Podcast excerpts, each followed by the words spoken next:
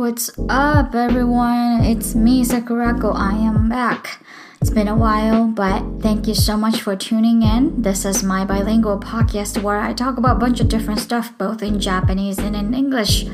このポッドキャストは、シアトル在住の英会話コーチ、桜子が日本語と英語で好き勝手気ままに喋り散らかすポッドキャストです。 I know it's been a while since I uploaded my last episode on my podcast, and I am not gonna bore you guys with my lame excuses, and I'm gonna jump right into today's topic.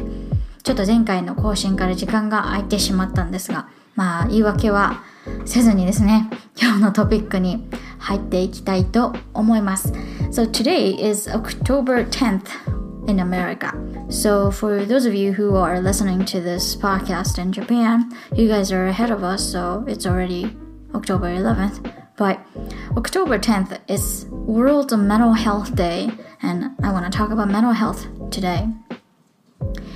今日はアメリカ時間だと10月10日なんですけれども10月10日は、えー、世界メンタルヘルスデーという日らしいです So what's World Mental Health Day? According to Wikipedia, World Mental Health Day is an international day for global mental health education, awareness, and advocacy against social stigma. ということで、一応世界メンタルヘルスデー、ウィキペディアによると、国際メンタルヘルスデーは、メンタルヘルスについての正しい知識とか、社会的なスティグマスティグマって日本語で何て言うんですかね？今ちょっと急いでググってみたら、スティグマは、おめえとか侮辱って出てきたんですけど、まあ、偏見に近いでしょう。あの、文化的にしっくりくる翻訳をするとすれば。なので、まあ、社会的な偏見とか、そういったものを、えー、なくそうっていう運動をしたりとか、啓蒙活動をしたりとか、まあ、そういうところにこうスポットライトを当てる日ですよということらしいですね。From what I've seen, I think there's more social stigma against mental illnesses and mental conditions and things like that in Japan than there is in America. I'm not saying that there is not there is no social stigma in, in the States, but I feel like there is more of that that is me that you can observe in J- Japanese culture. And I wonder why that is. I wonder why there is a social stigma, so much social stigma to it, against it. Maybe it's because some people associate mental illnesses with weakness or your incompetency when there's actually mm, absolutely nothing to do with neither of those things mental illnesses you know? It's just it's just like uh, when you get sick just like when you catch a cold. So i wonder why only mental illnesses and mental health has it so hard. Uh, maybe it's because we're still on our way to understand it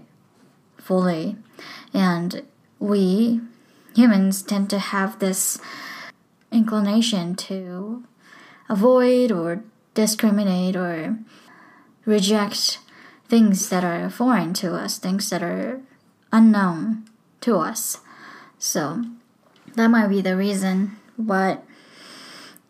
まあこれは私はこのメンタルヘルスとか、ね、日米の文化のプロとかでも何でもないので本当に個人的な感想なんですけど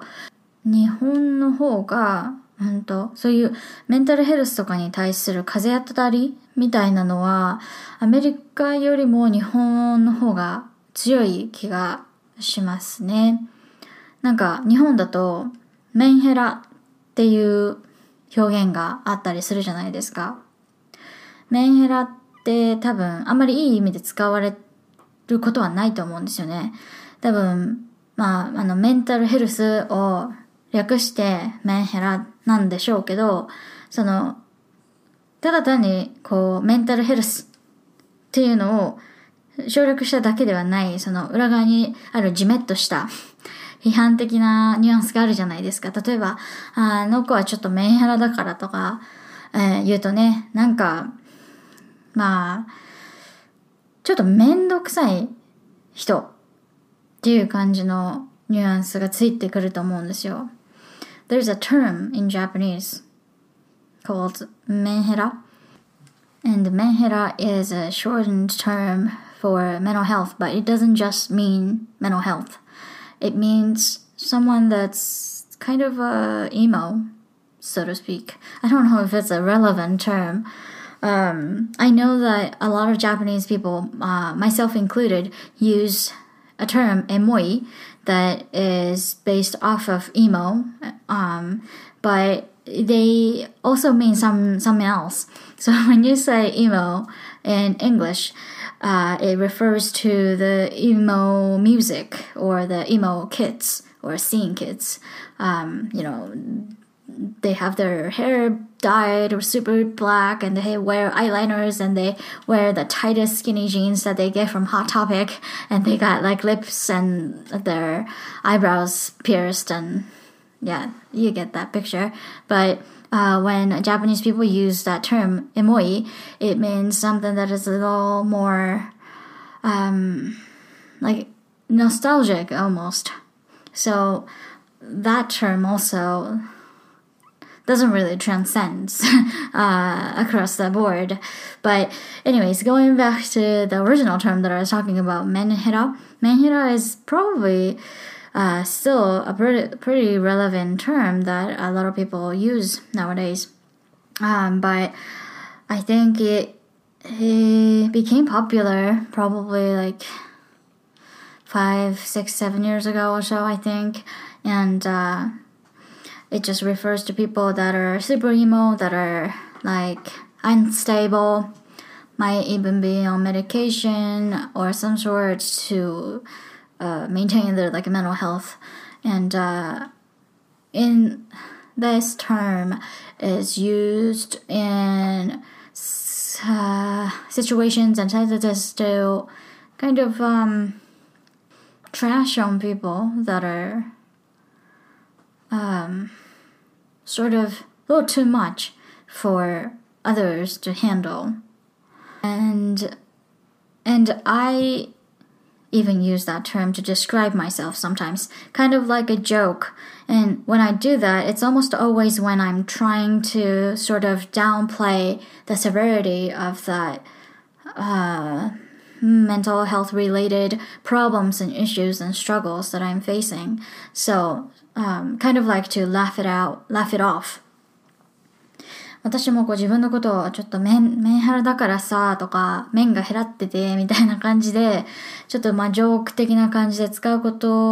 も結構あったりするんですよ。でそういうタイミングの時って、こう自分の精神の均衡が崩れそう、もしくはもう崩れてしまっているっていうことを、あの、まあ周知、周りの人に知らせたいんだけれども、でも、あの、すごい重く取ってほしくない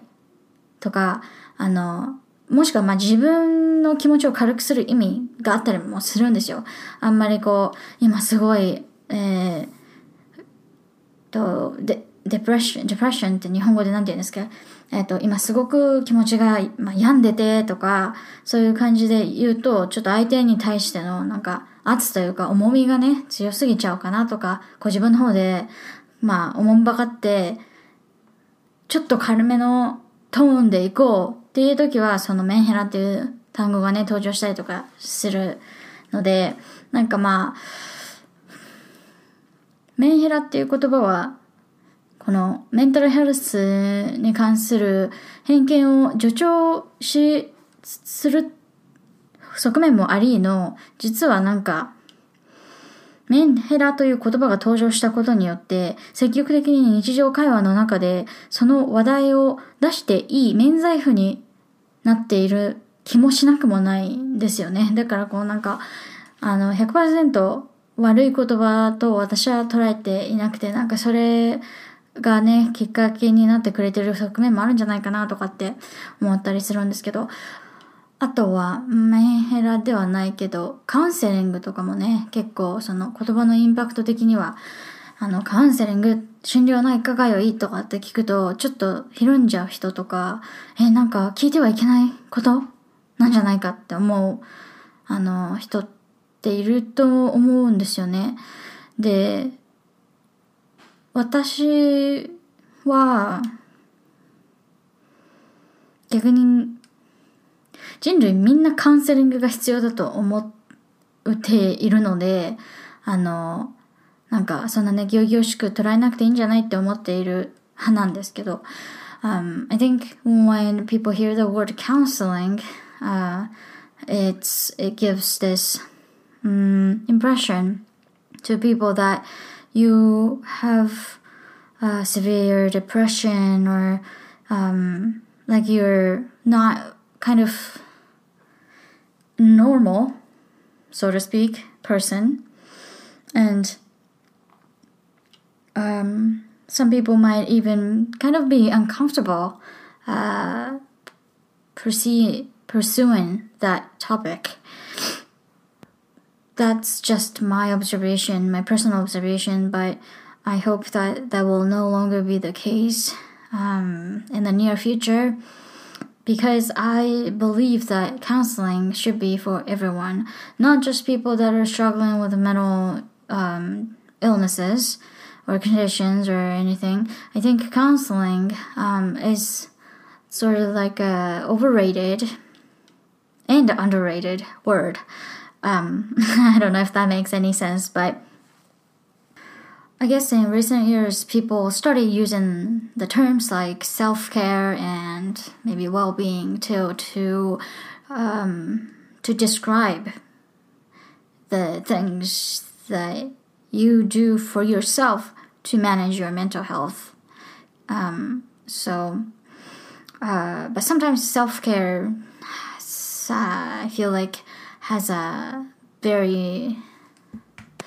misleading sounding to it. Uh, when I hear, well, when I first heard that term, I thought it was about like beauty routine, you know, like caring for your skin or hair or like getting manicures and pedicures and things like that. So 最近はセルフケアっていう言葉が、まあ、日本でもちょいちょい、えー、と聞くようになってきたとは思うんですけど、その自分の、ね、メンタルヘルスとかを えー、まあ、メンタル、メンタルだけじゃなくて多分体のこともそうなんですけど、まあ、自分のことをきちんといたわってあげるっていう、まあ、活動全般のことをね、セルフケアとかって言ったりするんですけど、なんか最初聞いた時は、セルフケアって、あの、美容ケアのことだと思ったんですよ、私は。スキンケアとか、ヘアケアとか。なんで、なんかちょっとその、言葉の響きのせいで、あの、なんて言うんですかね。なんかチャラチャラした感じ。で、あの、ね、このコンセプトが浸透してしまうのもなんかちょっともったいないなって気はしてるんですけど、まあでもそうですね、あの、セルフケアの一部としてカウンセリングを普通に誰もがもうサクッと受けられるようななんか環境が整ったりとか、その、えっ、ー、と、なんだろう、社会の目っていうか、その社会の風潮がね、流れていくとすごいいいなって思いますね。So as far as self-care goes, um, I have never been very good at caring for myself mentally and physically. And um, when I was younger, I fell into a depression and I even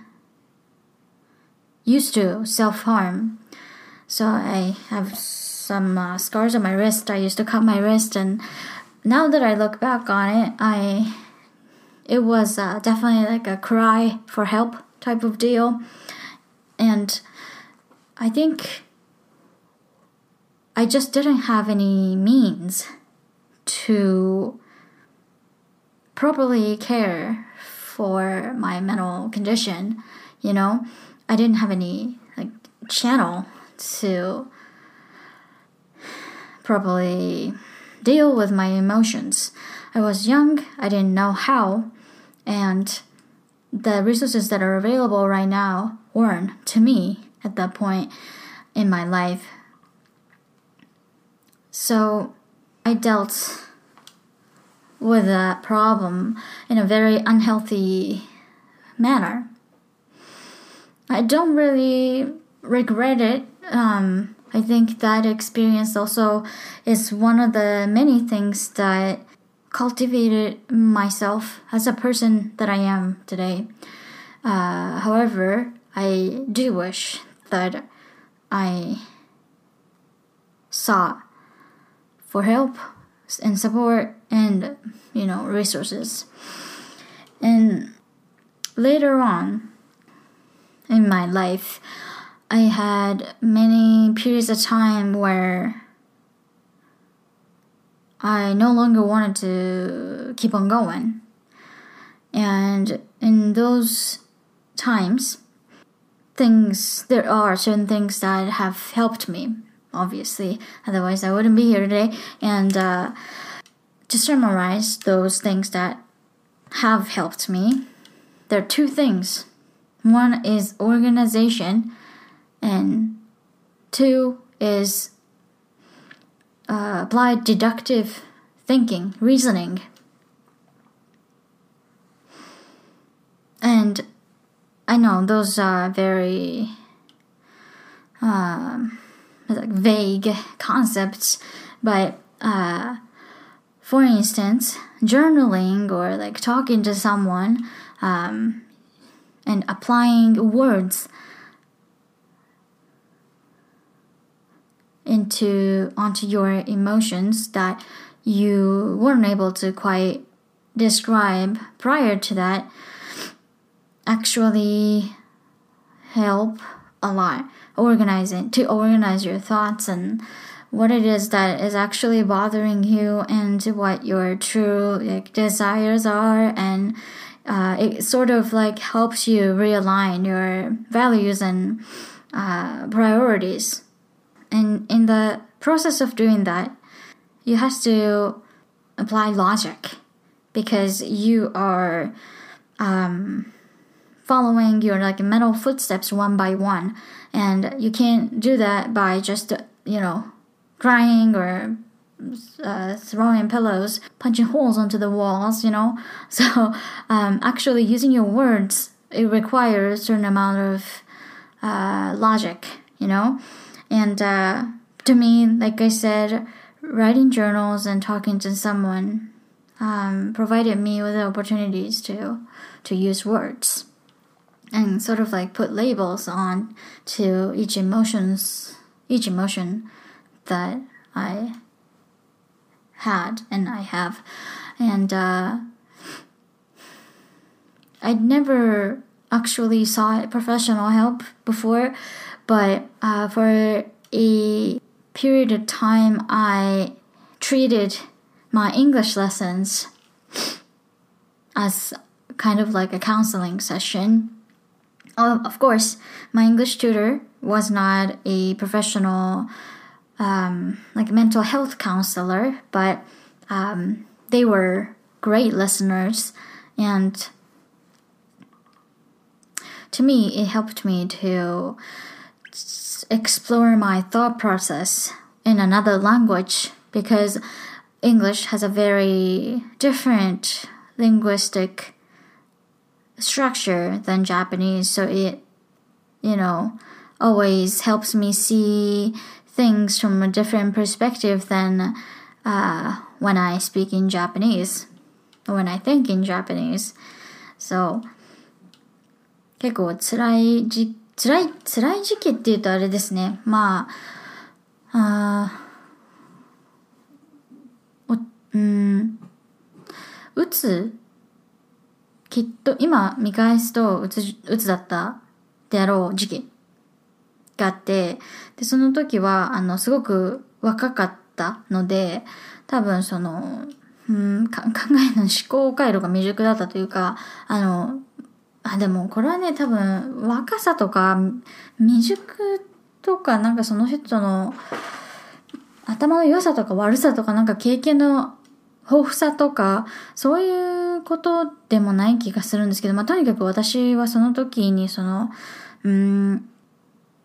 自分の不調との付き合い方というか、マネジメントというか、まあ、処置のね、方法を知らなかったので、そういう、まあ、誤ったというか、こう、なんていうんですかね、自分に負担の大きい方法を選んでしまったんですけど、まあ、少しずつ年を重ねていくにつれて、そのメンタルヘルスの正しい処置の方法とかを少しずつ知っていくにつれて、まあ、自分に合った対処の仕方とかを少しずつ模索しながら、あの、洗い出してこれってきてるっていう感じはしていて、まあ、さっき英語でお話しした通り、私の場合だと、あの、整理整頓するっていうのと、論理的に、えー、少し一つずつ、まあ、なんていうんですかね、因数分解していくじゃないですけど、論理的に、えー、まあ、考えるというか、潰していくっていう感じですかね。えー、でいくと、あの、心身的な、心身じゃないですね。心理的な負担が軽くなることが割とあって、で、まあ、それを達成するには日記を書いたりとか、あとは、まあブログを書いたり、こういうふうにポッドキャストでお話をしたり、とにかく言語化をするっていう、あの、プロセスを踏むっていうことがすごく私にとっては、あの、大事だなって思っていて、で、もちろんその一人でね、えー、日記を書いたり、こういうふうに喋ったりっていうのは、あの、すごく、もう効果的なんですけど、やっぱり誰かと話すっていうのもすごく大事で、誰かに話すときってやっぱりこう、ね、分かってほしいから、言葉を尽くすじゃないですか、自分なりに。まあ言葉を尽くすっていうね、あの、行為っていうのは、あの、ある程度、こう、頭の中で、いろいろ考えないとダメじゃないですか。まあもちろんね、いつも整理ができた状態で相手に話せるわけじゃないんですけど、まあ、あなるべくわかりやすいように伝えようとするので、そうすると、まあ、いろんな、なんだろう、自分ではこう、ぼやっとしていたところに、こう、輪郭が少しずつ浮き上がってきたりとか、あとはその相手の人が長い返してくれるボボール、コメントとか、もしくは質問とか、そういうことによって、もっとその輪郭がはっきりしていて、で、まあ自分が思っていたなんだろう、根源みたいのがね、浮き彫りになったりとか、そういうプロセスがすごく、まあ私にとってはいいなと思っていて、あの、まだね、プロフェッショナルの方のカウンセリングを受けたことがないんですけど、あの、近いうちに受けてみようかなっていうふうに私は思っていて、あの、まあ、アメリカでもオンラインで受けられるカウンセリングサービスっていうのはたくさんあって、で、最近あの、日本語で検索してみたら、日本でもね、そういうオンラインでできるカウンセリングサービスっていうのがいくつかあるみたいで、あ私が運営しているコミュニティの中でおすすめしていただいたサービスは、日本のオンラインカウンセリングサービスのコトリーさんっていうサービスで、ちょっとあのウェブサイトチェックしてみたんですけど、すごくあの、UI もわかりやすくて、お値段もすごい、あの、良心的というか、あの、手がだ出やすい価格帯で、ちょっと試してみようって今思ってるところですね。もしあの、ご興味ある方はですね、オンラインカウンセリングとか、えっと、オンラインカウンセリング、小鳥っていう風に検索してみてください。There are a lot of resources now that are available at our fingertips that weren't back in when I was in the, I don't know, uh, struggling with uh, what seemed to be seemed to have been a depression. Um, um, back then, I didn't I didn't uh, get a diagnosis or anything, but yeah. Anyhow, there are a lot of resources now um, that you can get for free, like a journaling app or um, like meditation apps that are tailored to monitor your mental health and manage your mental health. So that's another thing that I've been trying out recently is a meditation app. Um, I hear and read and see a lot of great things about how meditation has positive impacts on you know you know your mental health. So I've been using this app called Breathe, and it's very simple, easy to use, a lot of features you can use for free, and I have really been benefiting from that app. Um, yeah, I don't think there is so much I can do to debunk a this stigma against mental health. Uh, but I think the more we talk about it, the more common and normal it is uh, for people to talk about it. And I think that presence in our world will definitely help increase the awareness toward mental health. Well, I hope so. メンタルヘルスとかについてのこう偏見を私一人がどうにかこうにかしてなくすっていうことはもうもちろんできない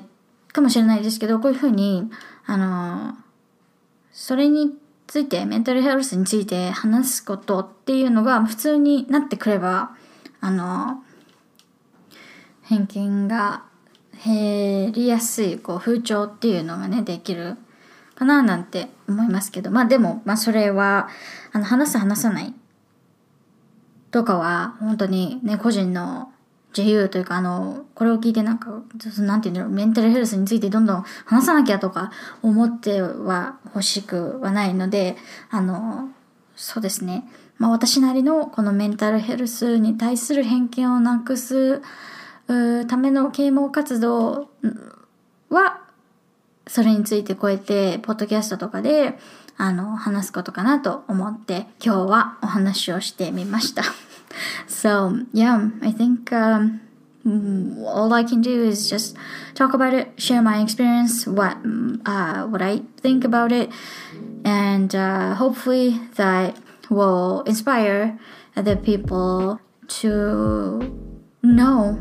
that it's absolutely okay and it's normal to really talk about it. So, そんな感じですかね。So I think that's what I have for today. Um, yep, so I have a question box where you can ask any question or leave a comment anonymously. So please feel free to drop a question or feedback or even a request on a future topic for me to cover if you want. And I will make sure to include the resources that I have discussed in this episode of